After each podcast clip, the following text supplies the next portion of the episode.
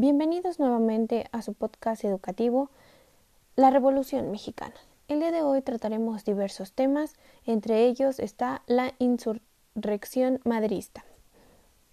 Francisco Ignacio Madero era miembro de una de las familias de terratenientes más ricas de la República, con intereses en la minería, la producción de algodón y la ganadería, entre otros negocios.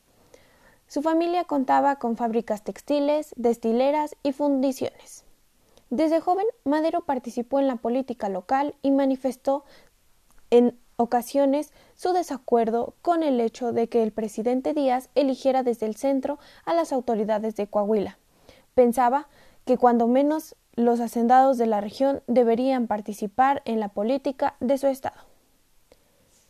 Madero, después de escuchar la entrevista de Porfirio Díaz con el periodista, creyendo que el cambio estaba muy cerca, publicó su libro La sucesión presidencial en 1910, en el que reconocía que Porfirio Díaz había logrado la transformación del país y le agradecía que hubiera decidido abandonar la presidencia por el bien de la democracia de México.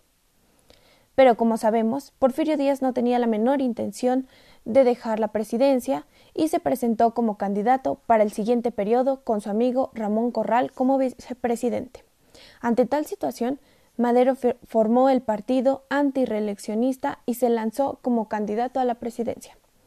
Recorrió el país en una valiente campaña electoral buscando el apoyo del pueblo mexicano, lo respaldaron los empresarios capitalistas que temían que el gobierno de Díaz decayera, y también la clase media urbana que quería tener participación en los gobiernos, los trabajadores y obreros que buscaban mejores condiciones de vida, y la posibilidad de organizar sindicatos, así como los campesinos que esperaban que cambiara su situación de miseria, que agobiaba la esperanza de recuperar la tierra. Cuando ya se aproximaban las elecciones, Porfirio Díaz ordenó que aprendieran a Madero, pues temía que ese candidato hubiera alcanzado demasiado prestigio. Madero fue encarcelado en San Luis Potosí. Preso el adversario, tuvieron lugar las elecciones el día 26 de junio de 1910. Por supuesto, el Congreso declaró reelecto a Díaz. Después de las elecciones, Madero fue puesto en libertad condicional y huyó protegido por los ferrocarrileros con destino a Texas.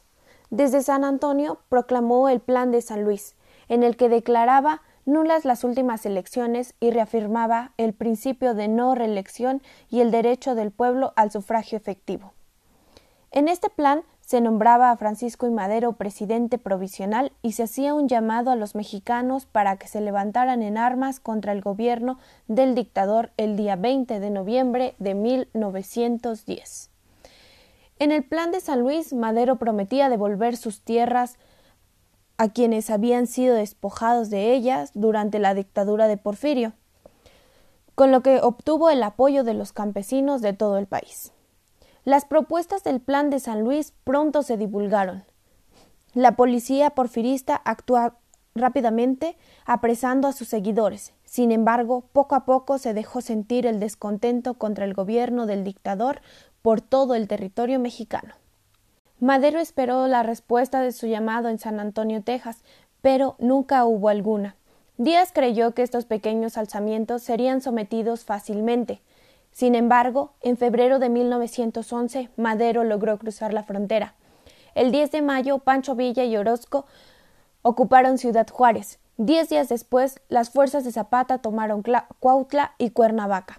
Cuando Díaz quiso hacer frente a los revolucionarios, se encontró con que su ejército solo sabía reprimir obreros e indios indefensos.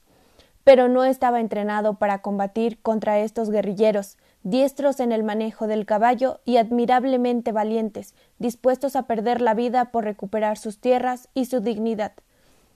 El 21 de mayo se firmaron los tratados de Ciudad Juárez, en los cuales Porfirio Díaz renunciaba al gobierno, ese mismo mes, el general Díaz embarcó en Veracruz en un navío alemán rumbo a Europa.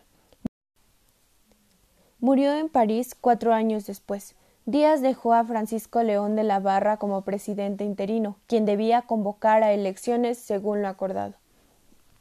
En octubre de 1911 se llevaron a cabo las elecciones y Madero resultó electo con José María Pino Suárez como presidente. Pronto se vio que la paz y el orden estaban lejos de lograrse.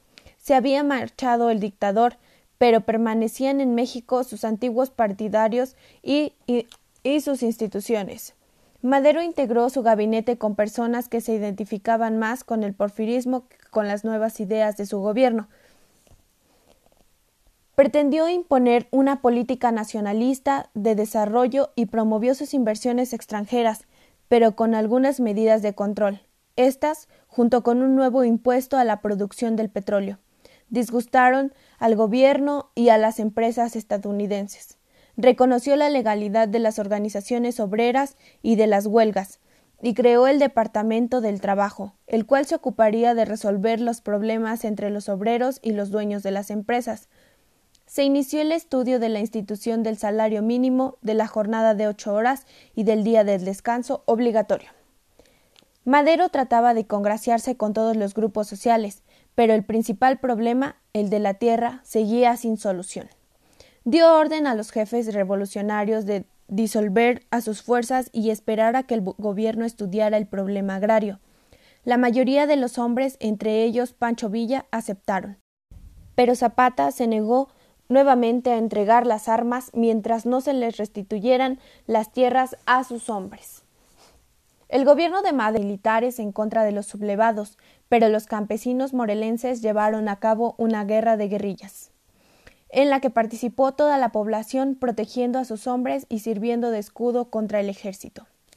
Zapata comprendió que la solución a los problemas agrarios de México estaba muy lejos, por lo que se rebeló contra el gobierno de Madero, proclamando el Plan de Ayala en 1911. En el Plan de Ayala los zapatistas desconocieron el gobierno de Madero y autorizaron a los campesinos a recuperar sus tierras por medio de las armas.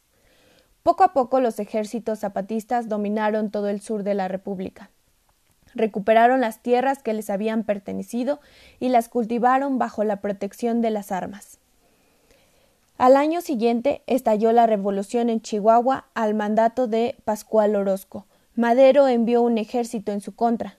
A los ojos de los terratenientes, comerciantes y extranjeros cuyas inversiones peligraban, el gobierno de Madero se mostraba incapaz de resolver problemas en nuestro país.